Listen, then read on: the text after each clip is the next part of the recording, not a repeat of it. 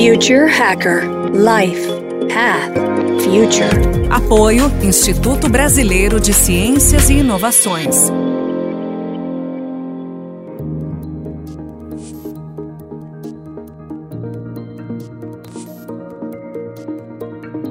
Olá pessoal, bem-vindos de volta ao Future Hacker. Temos aqui um papo muito legal com Mauro Cagliari. Mauro, vamos lá, vamos para uma questão de privatização. Qual o limite da privatização em espaços urbanos, espaços públicos?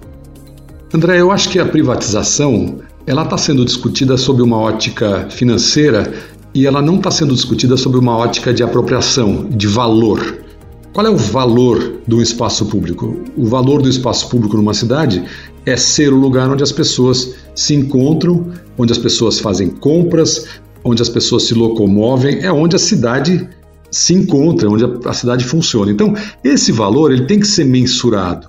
Então, quando a gente pensa em privatizações, acho importante a gente pensar nos critérios que levam alguma coisa a ser privatizada.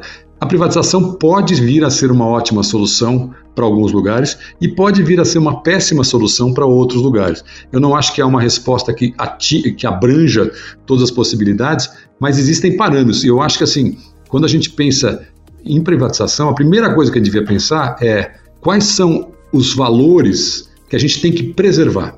Vou dar um exemplo. É, o São Paulo tá fez uma concessão para uma, uma área importante da cidade, que é o Vale do Angabaú. O que, que aconteceu? A prefeitura fez uma obra, uma obra que foi feita a partir de um projeto que já tem alguns anos, foi retomado, foi feito, foi gasto um dinheiro da prefeitura, mas que a manutenção vai ser feita pela iniciativa privada. É um projeto interessante.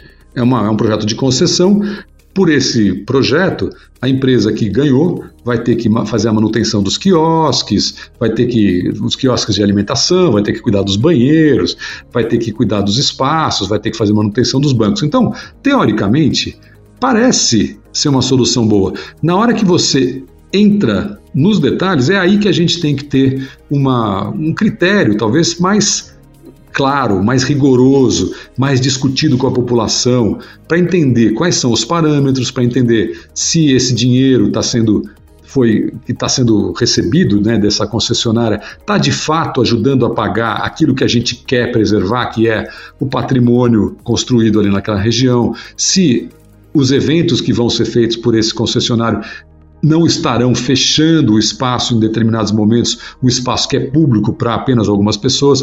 E esse tipo de exemplo eu acho que a gente pode, pode levar para qualquer lugar. O Paquembu, por exemplo. Né? É claro que o concessionário precisa ter uma, uma fonte de renda, mas é preciso ficar claro quais são os mecanismos de controle e os mecanismos de incentivo para esse concessionário. Mais um exemplo: Parque do Ibirapuera, os grandes parques de São Paulo. A mesma coisa. Quem é a entidade que vai controlar para saber se o concessionário está prestando um bom serviço? Esse tipo de pergunta, elas estão sendo muito pouco feitas por esses contratos. É, existe, por exemplo, um conselho de parques, de usuários e pessoas da prefeitura. É claro que esse conselho deveria ter sido mais envolvido do que foi durante o, o, o processo de, de, de, concessão do parque. E, infelizmente, o que a gente vê é que parte dessas pessoas não foram ouvidas, o, o conselho como tal não foi ouvido durante esse processo. Então, o que eu sinto é é, a privatização tem que ser discutida qual é o modelo, não é só, nós não estamos vendendo espaço público, nós estamos concessionando. Eu acho que as regras de controle deveriam estar mais precisas e mais elaboradas, e também o tempo e o prazo pelo qual os contratos duram. Infelizmente, nós temos contratos muito longos tem algumas coisas sendo discutidas na área de 30 anos. 30 anos é, um, é, uma enormidade de tempo, como na área de transportes, por exemplo. Muito pode mudar, a tecnologia pode mudar, a cidade pode mudar, as pessoas podem mudar. Então, eu acredito que não deveria, a gente não deveria trabalhar com contratos tão longos, só para dizer alguns critérios. Então, respondendo à pergunta, sim, privatização pode ser muito um, um projeto interessante para a cidade, mas ele não deveria nunca ser um projeto em si. Ele é um meio para se atingir alguma coisa que é o encontro. Infelizmente, a gente não viu nenhum desses processos que eu citei o projeto de privatização ser um meio para uma boa manutenção, para um encontro, quais são os valores que vão ser preservados. A gente tem visto sempre ele como um fim em si, que é uma geração de dinheiro que não faz sentido Tem muitas maneiras da cidade é, gerar dinheiro, uma delas também é garantindo essa qualidade da diversidade dela. Mauro, vamos para a cidade ideal. O que, que, você acredita? Eu sei que eu estava lendo né, algumas, alguns sites, alguns blogs aí sobre, sobre esse tema e muita tem muita discussão se é uma cidade vertical, horizontal. Teoricamente, o que, que você acredita que seria um, uma, uma cidade ideal que tivesse assim, pode ser utópica, mas assim, o que, seria para você uma, uma cidade ideal? Olha, as pessoas que falam da cidade ideal sempre são, é claro que esse é um tema sempre utópico. O que a gente vê, André, é que essa visão da utopia ela vai mudando ao longo do tempo no começo ali do, do, do, do século XX, quando os, o carro começou a aparecer forte na vida da cidade, a cidade ideal aparecia como uma cidade que você precisava se mover rapidamente. E aí você ia de uma região onde você trabalhava para uma região onde você morava, e depois você pegava um carro velocíssimo, ou depois alguém começou a brincar de veículos que voavam, né, os Jetsons, por exemplo, e aí você chegava na sua casa e você ia num lugar essa compartimentalização, durante o século XX inteiro, ela foi um modelo de crescimento da cidade. Então, a cidade utópica era essa cidade. Uma cidade que os modernistas separaram em funções e que os carros, né, os veículos, seriam a maneira de você atingir esses diferentes lugares. Ela teria grandes prédios, imensas áreas vazias, áreas verdes, talvez assim um pouco lembrando alguns dos planos, inclusive um plano que não ganhou de Brasília e talvez algumas coisas é, ligadas nessa, nessa frente. Hoje, o que, se, o que urbanistas parecem, não é, nunca é nada é consenso, é claro, mas o que se discute mais é, diante da dificuldade energética da cidade, pessoas que moram muito afastadas umas das outras, a cidade muito afastada, muito pouco densa, ela não é bem-vinda, porque ela faz com que as pessoas se obriguem a, a se deslocar. Por outro lado, a cidade que é só grandes prédios enormes, ela também tem dificuldades tremendas porque você também tem esse deslocamento vertical. Então o que a gente vê é que são cidades já antigas, mas que têm uma densidade muitas vezes maior, que são cidades como Barcelona, como Paris. Então, na minha cabeça, cidades, a cidade ideal, vamos dizer assim, a minha, é aquela que você pode fazer coisas perto de você. É aquela que você tem amigos que você consegue visitar perto, aquelas que você consegue se tiver que ir longe, pegar um transporte público confiável e uma cidade segura onde você possa ter lugares de encontrar pessoas. De um modo geral, isso que resume um pouco essa, essa utopia de hoje. Então, a utopia de você poder fazer coisas perto da sua casa, tal, o que, que ela exige? Ela exige uma certa densidade que pode ser como a gente tem prédios e tal, mas pode não ser. Você pode ter prédios de cinco andares, por exemplo, que eu, eu particularmente acho muito mais confortáveis, né, para você andar, com grandes calçadas e com lugares perto das casas. Então são, são pequenos centros regionais que não estão longe das residências, estão perto, mas que tem regras que funcionam. Então, assim, se você tem um bar que está aberto de madrugada e as pessoas que tão, moram em pé, do lado desse bar não conseguem dormir, isso já não é mais uma cidade ideal. Né? Ela tem que ter um mínimo de, de funcionamento que garanta que as pessoas consigam conviver. E grandes espaços públicos, e grandes lugares que você pode ir a pé. E pequenos espaços públicos, lugares que você não precisa ser, não precisa ter um parque do Ibirapuera a cada esquina, mas você pode ter um largo, você pode ter uma calçada de 8 metros, que de repente faz com que você tenha mesas na calçada, que você tenha um banco que alguém pode sentar que não está consumindo nada em lugar nenhum. Então, para mim, a cidade ideal está nessa, tá nesse miolo, está na combinação entre a escala local e a escala regional. Legal, Mauro. Vou botar uma pitada agora aqui de tecnologia. Eu queria que se você discorresse sobre assim, qual a sua opinião sobre as smart cities ou o que alguns estão chamando agora, né, smart social cities, né? Que acho que tem até uma iniciativa muito interessante aí, que é em Laguna, né, que acho que é uma cidade perto do Ceará, que estão fazendo, assim, estão falando que teoricamente vai ser a primeira cidade inteligente social do mundo. Você vê se isso aí em escala, um projeto como esse? Smart City é um conceito que o pessoal traduziu para cidade inteligente, que tem gente que traduz como cidade esperta, né? Porque smart não é intelligent, né? Mas é, durante um tempo André, eu acho ótima a sua pergunta, porque smart, esse conceito de Smart City estava muito mais ligado aos produtores de tecnologia, os desenvolvedores de software, vendendo soluções para as prefeituras. E aí, agora eu acho que já não há mais, não há mais espaço para esse tipo de gadget, nós não estamos mais nessa fase, nós estamos muito mais evoluídos. Nós estamos falando agora em que todo mundo que diz, começa a falar de Smart City, a primeira coisa que fala é que cidade inteligente é aquela que usa a tecnologia para melhorar a qualidade da vida das pessoas. O social, que você citou bem lembrado, né, ele aparece como uma maneira de reforçar esse ponto. Eu acho que é dispensável. Uma cidade não seria smart se ela não fosse social. Ela, eu acho que é, a gente pode até prescindir de usar esse, esse termo, mas essas iniciativas que hoje estão na mão da iniciativa privada, elas são ótimos laboratórios para a gente testar. Tem um, tem um projeto desses no Canadá que não vingou, que estava associado ao Google e que não deu certo. Seria, teria sido uma grande chance da gente aprender um pouco. Essa, é, esse projeto de Laguna no Ceará ele é interessante porque ele se propõe né, a trazer alguns dos conceitos é, de tecnologia para a vida ser melhor. E aí que eu acho que está o laboratório. O que, que é a tecnologia que vai melhorar de fato a, a sustentabilidade das cidades? É tecnologia de sinais de trânsito que ficam verdes quando a pessoa está passando, que você não precisa apertar um botão. Legal.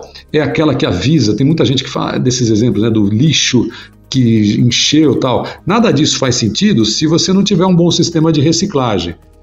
Nada disso faz sentido se as pessoas não fizerem compostagem nas suas casas. Então, eu acho que a tecnologia é muitíssimo bem-vinda.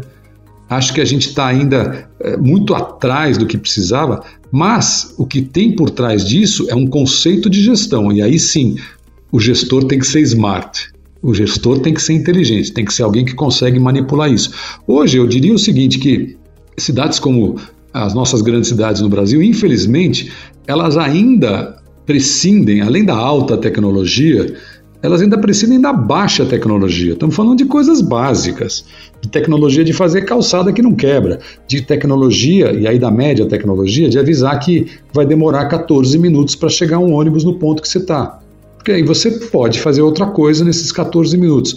A gente hoje poderia oferecer muito mais. Eu acho que as soluções tecnológicas são muito bem-vindas para isso. Eu acho que a gente poderia usar muito mais, elas precisam se baratear e é muito bom que tenha testes em escala. Várias, várias cidades do Brasil estão fazendo coisas interessantes, cada uma fazendo um pouquinho, mas é, esse fórum de cidades, eu acho que hoje já está trocando muita bola sobre o que funciona e o que não funciona. Acho que muita tecnologia foi comprada aí sem ganho efetivo é, para os cidadãos. E na área de gestão, especificamente, eu acho que tem muito, muito a se oferecer.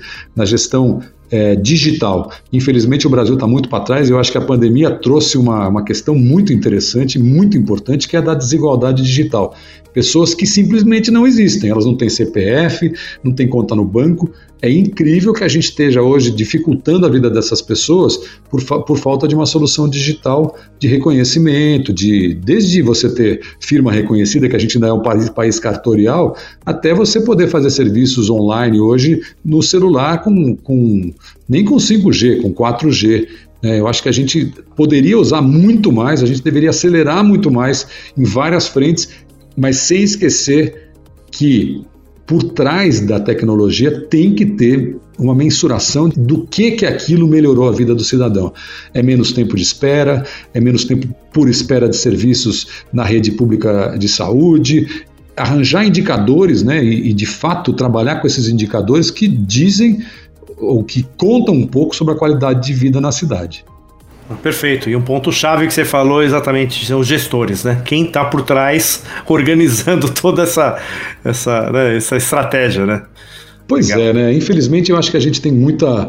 A gente tem é, uma troca muito grande nos primeiros escalões, desde o nível federal, o estadual, o municipal, e uma, e uma equipes que estão lá, independente né, da, dos governos, elas poderiam ter mais. A, a chave né, dessa, dessa gestão, ela está na continuidade mesmo. Eu, eu acho que uma das coisas que a gente deveria pregar é a diminuição do número de pessoas que um gestor pode substituir de, quando ele chega, porque praticamente troca todo mundo.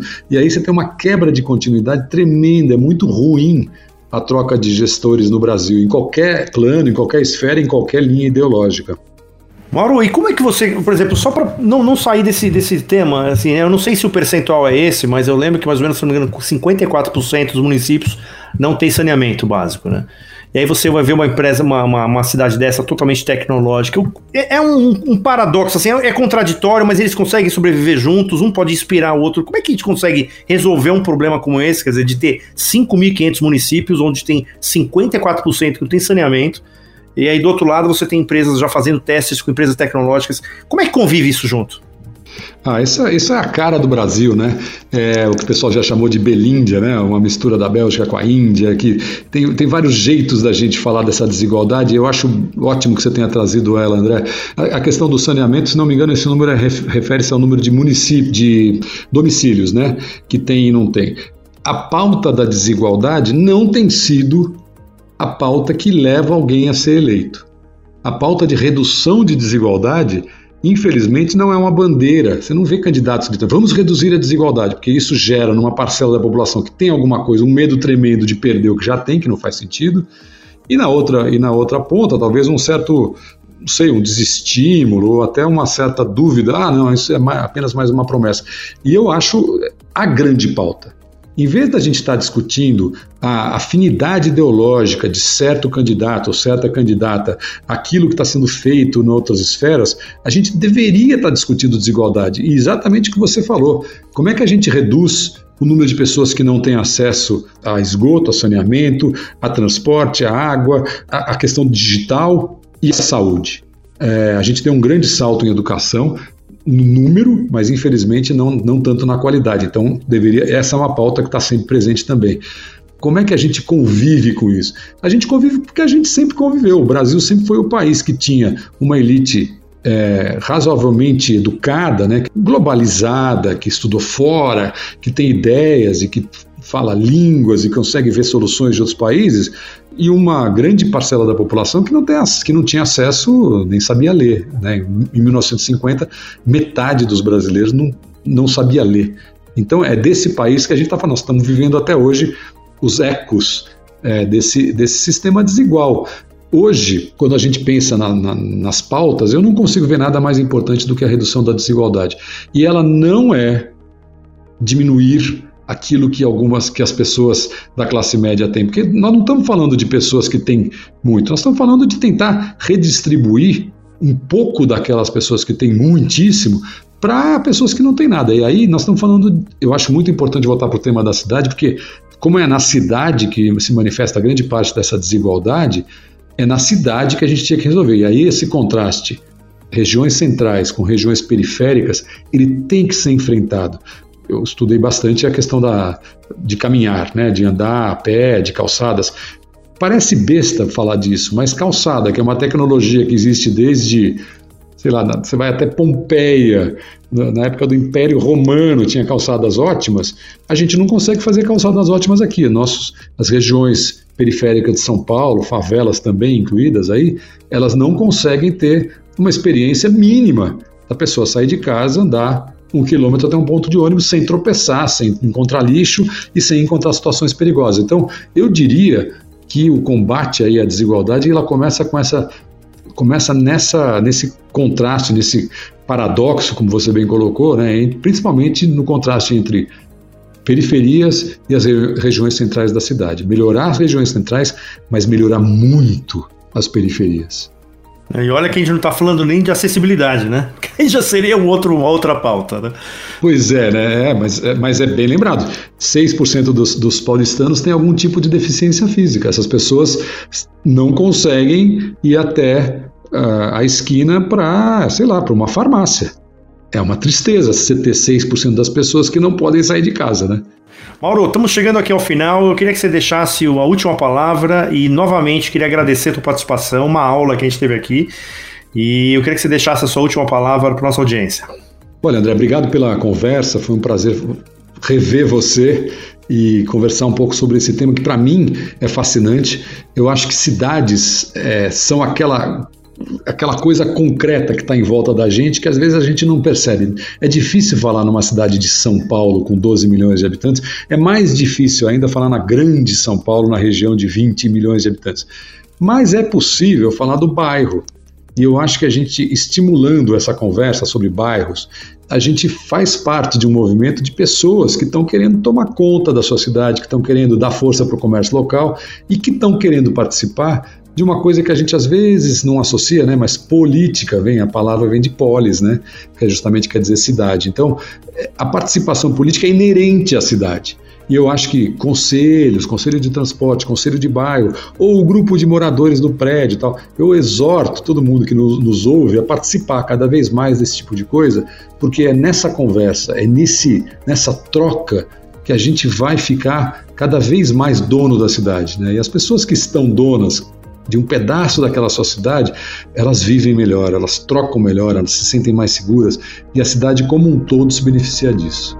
Perfeito, Mauro. Obrigado novamente. E até a próxima. Espero que aqui sinta-se em casa. Quando quiser, tiver novas pautas aí, a gente vai estar à disposição aqui para ouvi-lo aqui. Obrigado, Mauro. Obrigado, André. Um abração para você. Future Hacker Life Path Future. Apoio Instituto Brasileiro de Ciências e Inovações.